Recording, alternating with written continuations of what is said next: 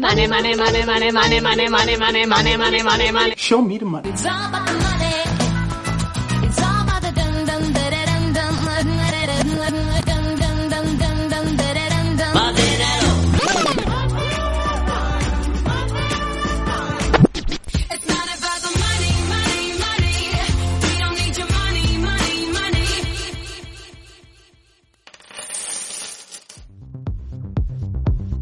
Tiende a pensar que una empresa necesita financiación externa para arrancar o para crecer, sobre todo en ecosistemas startup. Pero, ¿es siempre así? Esto es el podcast de DinoRank y hoy vamos a hablar sobre si en DinoRank necesitamos financiación o no.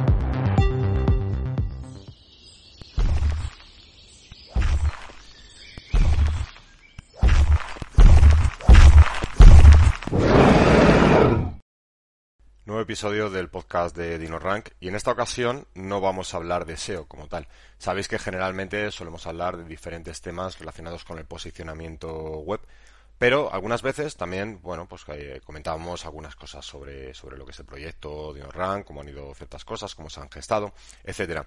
En este caso vamos a hacer un, un podcast un poquito más ligado con un factor empresarial eh, muy importante, sobre todo en el ecosistema startup, como digo en la intro, eh, que es la financiación, la financiación externa fundamentalmente.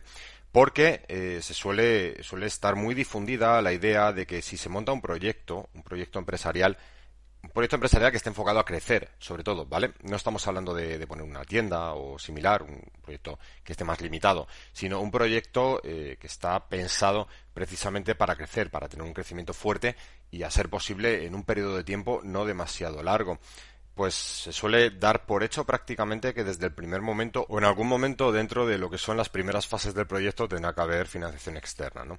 Tenemos que recurrir, pues, eh, a, a, a, un fondo de capital riesgo o a business angels o en algún caso incluso lo que se dice, lo que se conoce como las tres Fs, ¿no? Friends, Family and Fools. Eh, familia, amigos o tontos para que nos presten ese dinero que nos puede hacer falta para, para, para salir al mercado o una vez ya salido al mercado, pero al, principio, por decirlo de alguna manera, eh, poder tener ese factor de, de crecimiento. Eh, bueno, es algo muy extendido generalmente porque es algo que se suele hacer en la inmensa mayoría de los casos. Y en este caso, en este podcast, vamos a analizar hasta qué punto es algo que se, se puede hacer efectivamente en, todos o en casi todos los casos y por tanto se podría aplicar también a DinoRank, hasta qué punto nosotros podemos necesitar esa financiación incluso a lo mejor ser conveniente o si por el contrario eh, no lo es.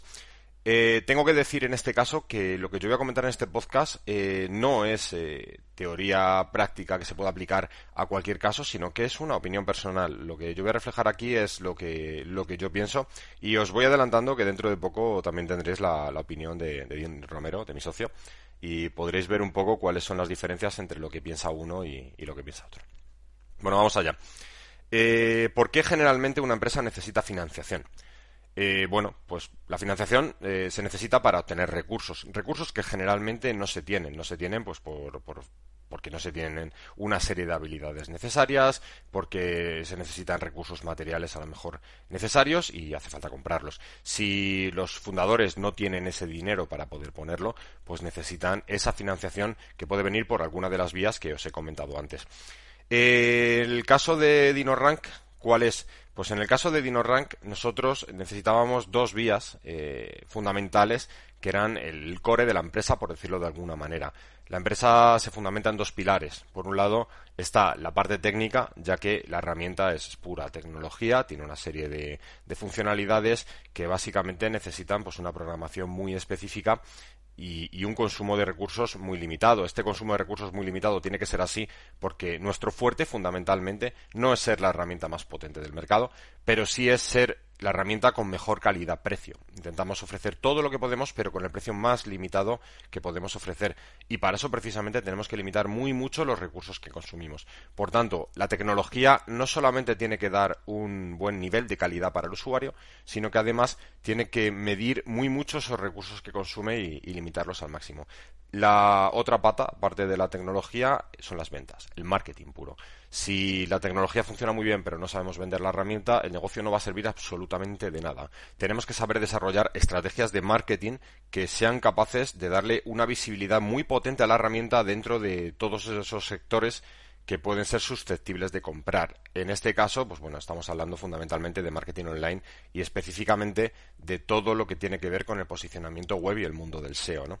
Si nosotros no somos capaces de, demostrar nuestras herramientas, si nosotros no somos capaces de que la gente que se, que se mueve en ese sector SEO sean capaces de, de darse cuenta de que DinoRank es, es una herramienta potente por un lado y barata por otro y que por tanto puede ser muy interesante tener una cuenta de DinoRank. No nos servirá de nada por muy bien que podamos haber desarrollado la herramienta.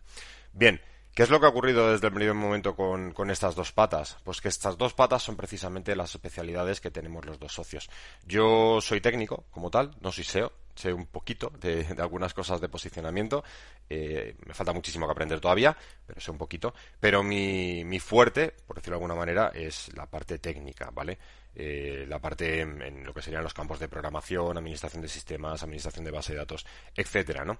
Entonces, eh, en este caso, pues he sido capaz de, llevar el desarrollo completo de toda la herramienta, de medir todos los recursos que hacen falta y de tener una visión de 360 grados en todo lo que competía a la parte tecnológica, ¿no? Por otro lado, eh, bueno, mi socio es Dean Romero, ya le conocéis, y es una persona que en el campo del marketing es muy fuerte. No solamente en el campo del SEO controla mucho, por decirlo así, sino que en, todo lo que es el campo del marketing online es muy fuerte. Y aparte de que él mismo, por sus propios conocimientos, sea un socio que todo el mundo quisiera tener en cuanto al factor marketing se refiere, pues evidentemente no hay que dejar de lado que a través de Blogger 3.0 tiene una comunidad muy importante en el mundo del posicionamiento web que está detrás, que suele leer eh, pues todo, casi todo lo que publica y por tanto el mero hecho de que Dean esté detrás del desarrollo de una herramienta SEO pues ya le va a dar visibilidad en cuanto que empiece a hablar un poquito de ella. Entonces, esas dos patas fundamentales que necesitábamos ya están cubiertas.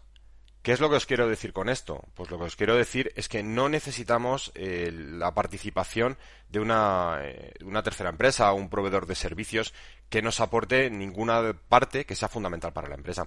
En los casos en los que se desarrollan startups tecnológicas, en muchos de esos casos, pasa que el factor tecnológico no está. Es decir, a lo mejor pues se juntan una serie de socios que tienen a lo mejor pues un enfoque más de empresa o, de marketing, tienen una idea muy buena, saben cómo se tiene que comportar, saben desarrollar cuál tiene que ser el aspecto del producto a nivel de detalle, pero ellos mismos no van a ser capaces de desarrollarlo porque les falta el componente técnico. En ese caso, ¿qué necesitan? Necesitan financiación, si es que ellos no tienen el dinero, para poder contratar una, una empresa externa o una serie de freelance que les desarrollen ese producto que ellos tienen en la cabeza. Bien, Vamos a suponer la segunda parte, ¿no? Vamos a suponer que en mi caso, por ejemplo, yo no tuviese eh, ese socio eh, en, el campo del marketing y necesitase vender la herramienta que yo mismo puedo desarrollar. ¿Qué necesitaría hacer? Pues seguramente tuviese que hablar con una agencia de marketing o, con algunos freelance que se dedicasen a lo que es eh, ventas online para que fuesen capaces de desarrollar una campaña efectiva y llevarla a cabo. Y por supuesto me costaría dinero, me costaría dinero pagarles a ellos, me costaría dinero pagar la propia campaña, porque si por ejemplo eh, tú pones una campaña pues en, en, Facebook, en Google Ads, etcétera, pues tienes que pagar esos anuncios. Ya no solamente que tengas que pagar a la gente que se encargue de diseñar, eh, planificar y poner esa campaña en marcha, sino que también tienes que invertir un dinero en esos anuncios que se van a poner. Ese dinero, pues si yo no lo tuviese, tendría que salir también por vía de financiación externa.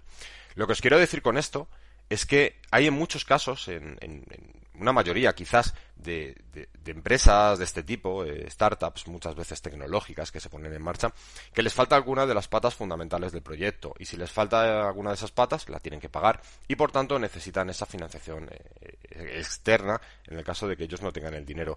Habitualmente esto suele pasar y habitualmente se suele pedir financiación, con lo cual en el imaginario colectivo pues acaba creándose una idea de que toda startup necesita dinero externo.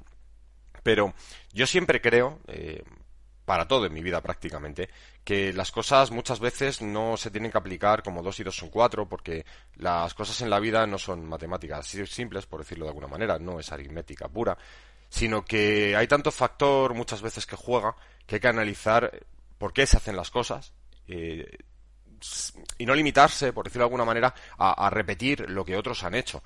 Eh, hay que tener en cuenta lo que otros hacen porque siempre se va a aprender, evidentemente, de, experiencias pasadas, pero hay que saber analizar qué es lo que ha ocurrido y no limitarse a ver la superficie y, actuar así.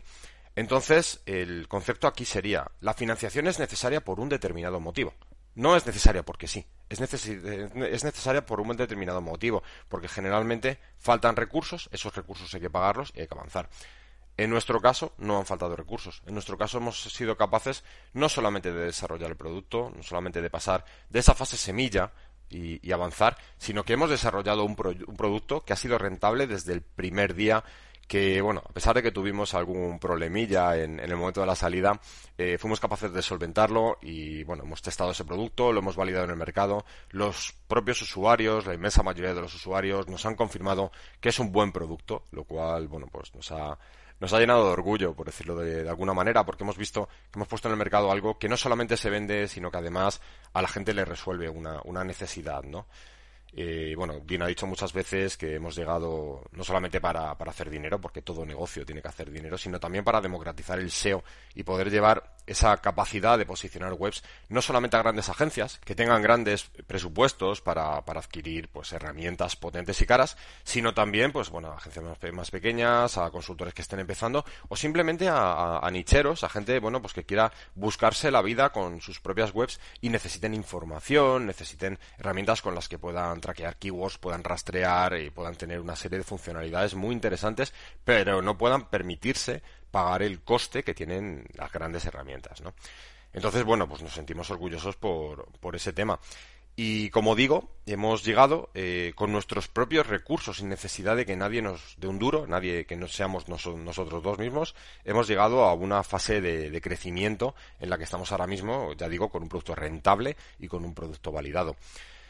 Eh, en esta fase de crecimiento ahora mismo estamos funcionando, la verdad es que bastante bien, porque ahora estamos en el mes de noviembre de 2020 y empezamos también en el mes de enero de 2019, con lo cual podemos medir realmente los, dos años enteros hasta el mes de noviembre, en el momento en el que estamos, y si analizamos esas dos partes, eh, el mes, eh, el año de 2019 hasta el mes de noviembre y el año 2020 hasta el mes de noviembre, estamos teniendo un crecimiento de casi un 70%, teniendo en cuenta muy mucho que la pandemia en la que estamos inmersos actualmente está teniendo unos efectos extremadamente adversos sobre la economía debido a las medidas que se están tomando para, para combatir esta, esta situación. Y bueno, bueno, ahora mismo estamos eh, con unos efectos muy malos, como digo, pero la cosa se va a poner bastante peor. Con lo cual, bueno, pues ya estamos intentando prepararnos, intentando tomar medidas para, para avanzar y, contraponer eh, como buenamente podamos más o menos eh, todos los problemas económicos que se nos van a venir encima pues a nuestra sociedad no debido a todo esto. Pero como digo teniendo en cuenta que la situación está siendo extremadamente compleja que la mayoría de los sectores económicos que funcionan en nuestra sociedad se están viendo muy muy muy dañados algunos están siendo casi casi tocados de muerte nosotros estamos siendo capaces aún así de crecer casi casi un 70%, lo cual, pues sinceramente creo que está genial. Evidentemente hay un factor por el cual nosotros ahora mismo podríamos buscar esa financiación externa y nos sería útil. ¿Cuál es potencial el crecimiento? Si nosotros, en lugar de tener nuestros propios recursos ahora mismo, que básicamente en el momento en el que estamos son los recursos que derivan de la facturación de la empresa, de la empresa una vez hayamos descontado pues todos los gastos de explotación y después la parte también que nos quedamos nosotros, si esos recursos en vez de tener ese tamaño fuesen mucho más grandes, pues evidentemente tendríamos una capacidad de crecer mucho más grande, mucho más rápida. Y eso, evidentemente, nos vendría bien. Pero siempre va a haber un coste, y el coste es una dilución en acciones. Evidentemente, nadie nos va a regalar su dinero en el momento en el que entre, pues ya digo, eh, business angels, fondos de capital riesgo, etcétera. Eh, siempre nos van a pedir a, cambio, pues, una determinada cantidad de acciones, un porcentaje en la participación de la empresa. ¿Qué es lo que tiene esto? Pues bueno, pues que nuestra parte, esa mitad que tenemos cada uno de, lo que es la propia empresa, el, negocio que hemos creado nosotros, pues eh, va a bajar, va a ser menos de la mitad. Personalmente, mm, no creo que haya necesidad, por lo menos ahora mismo y seguramente en el futuro tampoco, de buscar esa financiación y de reducir nuestro, nuestro, nuestro porcentaje. Aparte de que, bueno, esa independencia que tenemos ahora mismo de trabajar un poco como nos da la, gana y no tener que rendirle cuentas a nadie, pero ni siquiera a nivel de información, porque evidentemente en el momento en el que entrase un, tercero en el capital de la empresa, pues no tendría el control, por decirlo de alguna manera, porque nosotros sumando seguiríamos teniendo más. Pero bueno, ya es una parte a la que tienes que informar, tienes que, tener en consideración, como es lógico, ¿no? Tienes que, que, valorar Y bueno, bueno, pues quieras que no, te puede afectar un poco esa capacidad que tienes eh, de trabajar a tu manera, por decirlo de alguna manera. A ver, tampoco hay que olvidarse que ese tercero que va a llegar, eh, si vamos por la vía profesional, ya digo, business angels y fondos de capital riesgo, no estamos hablando de dinero familiar ni de, ni de nada de ese tipo. Si vamos por la vía profesional, pues seguramente también traiga experiencia y esa experiencia, contactos también, pues pueda ser interesante, ¿no? No va a ser, no va a ser todo malo, lógicamente. Pero ya digo, personalmente eh, creo que por lo menos en este momento esa, esa parte negativa, sobre todo a nivel de dilución de, porcentaje de acciones, eh, no creo que compensase ahora mismo ese potencial de, de crecimiento. De esta manera, eh, sin usar ese, esa financiación externa, vamos a crecer algo más lentos, llegaremos más tarde a, a, ese mismo punto, pero cuando lleguemos mantendremos intacta nuestro, nuestro capital y bueno, no solamente a la hora de, pillar beneficios, por decirlo de alguna manera, eh, pues tendríamos más, evidentemente, cada uno, sino que aparte, bueno, si llegase un momento en el que la empresa pues se vendiese, si, si hiciese algún tipo de exit, eh, pues también, evidentemente, eh, nuestro, nuestra cantidad sería, sería superior. Hay otro factor también del que quiero hablar, que creo que ocurre cuando se tiene dinero, cuando se tiene bastante dinero, por decirlo de alguna manera, y sabes que ese dinero además es para gastar, porque está enfocado a crecimiento, y es que creo, sinceramente, que ese dinero se tiende a despilfarrar más. ¿Por qué?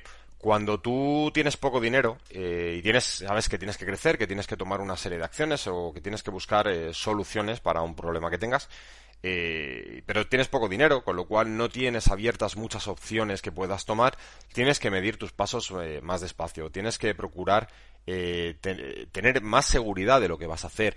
Tienes que muchas veces, eh, a lo mejor, dar un paso más pequeño, medir, y en el momento en el que midas y veas que eso funciona, pues a lo mejor entonces ya empezar a volcar más capital para avanzar en esa vía que estás viendo que funciona. Sin embargo, cuando tú tienes más capital, puedes tender precisamente a hacer lo contrario. Puedes tender a, a, buscar poner capital en muchas vías para luego quedarte con la que funciona. ¿Cuál es el problema que tiene eso?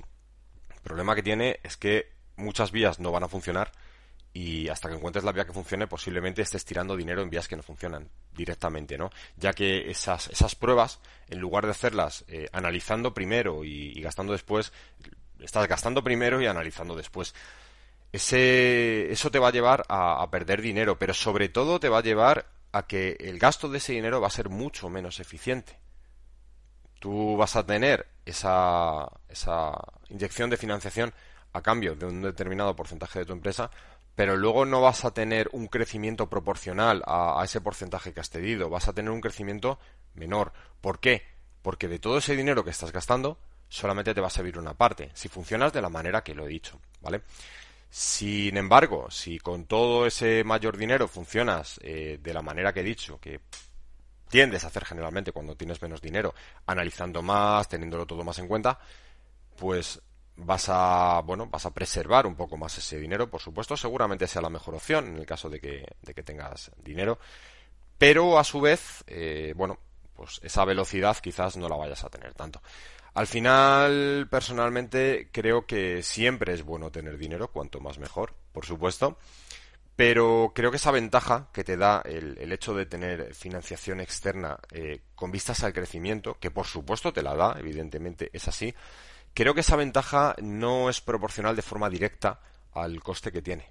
Creo sinceramente que por, los hábitos humanos a la hora de gastar y porque psicológicamente no te comportas igual cuando tienes dinero que cuando no lo tienes, creo que la eficiencia es menor que cuando tienes algo menos de dinero. Independientemente de esto, las cosas como son, eh, aunque esa eficiencia sea menor, con dinero vas a ir más rápido, por supuesto.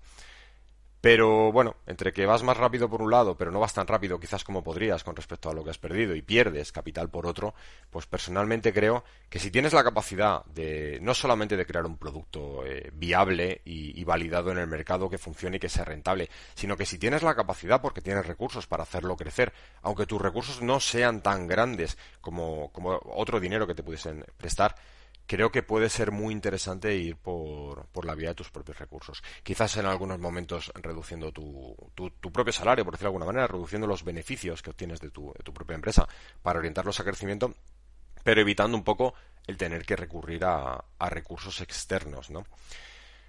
Esta es un poco mi opinión a nivel global. Eh, a decir que, bueno, en la vida las cosas generalmente no son blancas y negras, eh, todo tiene eh, puntos de equilibrio, por decirlo de alguna manera. Yo estoy dando una opinión muy global, pero ni que decir tiene que puede haber casos a lo mejor en los que tú digas, bueno, pues a lo mejor me hacen una oferta y me paran a analizar y digo, pues a lo mejor la cantidad de dinero que me están ofreciendo con respecto a la dilución creo que puede ser interesante porque creo que es una cantidad de dinero que está bastante bien eh, y la dilución, ese porcentaje que me ofrecen a cambio, pues bueno, no es un gran porcentaje y a lo mejor en este caso pues sí puede ser interesante. Eh, ya digo, hablo un poco de lo que yo considero un poco la, idea general, eh, pero siempre puede haber, bueno, pues variaciones con respecto a esa idea general que yo puedo tener en mi cabeza, que de repente digas, vale, pues aquí cambio de opinión y sí me parece interesante, ¿no?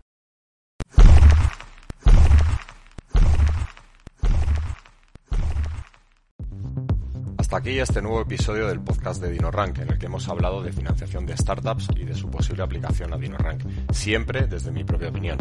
Espero que lo comentado os pueda resultar interesante. Hasta el siguiente podcast.